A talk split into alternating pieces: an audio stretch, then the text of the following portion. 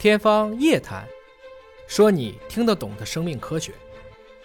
比如说，今天我是一个患者，然后我去见了医生，然后医生也拿到了我所有的，一三三三幺幺幺三三幺幺，对不对，他都都拿到了。对然后但是他给我吃的药不还是原来一样的药吗？不一样的。怎么会不一样？一个最典型的，比如说，我们就说猝死吧，有时候心梗了，很担心吧，这个时候你肯定是要打幺二零的，在此之前要自救嘛。对自救的很简单的方式就是要去吃药，硝酸甘油。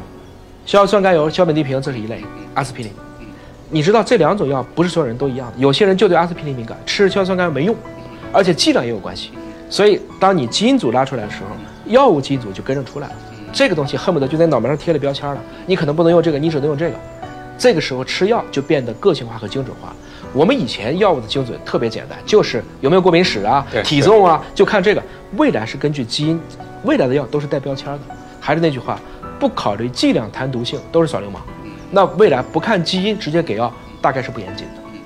但是现在很少有人会做这么全面的基因检测，但是有一部分检测，特别是在心脑血管疾病上，确实已经就是这个我们叫伴随诊断，它已经跟上了。所以整体来讲，应该说我们离趋向于从过去的循证医学向精准医学会迈进一大步。但是唯一的问题是你说的可及性的问题、可负担性的问题。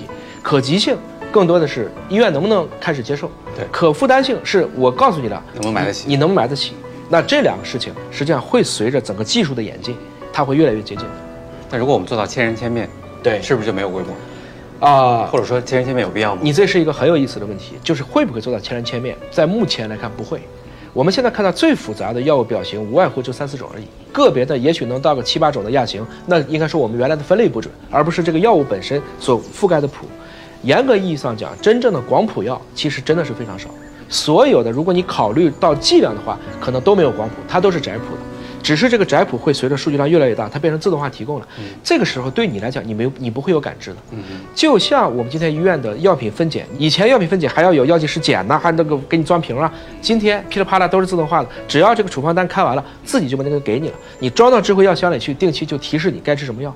而未来这个东西，把刚才我讲这部分的知识加进去，它不会让你的这种，就是至少对患者或者是取药者本身有太大的影响。明白。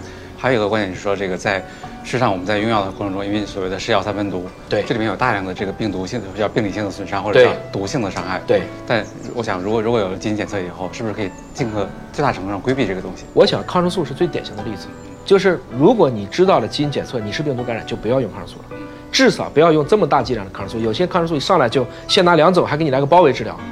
所以从这一个点上，我们就能看到，有了基因检测，它真的应该是帮人类，其实是应该是造福而不是添乱，而是让我们能采取的动作越简单越好。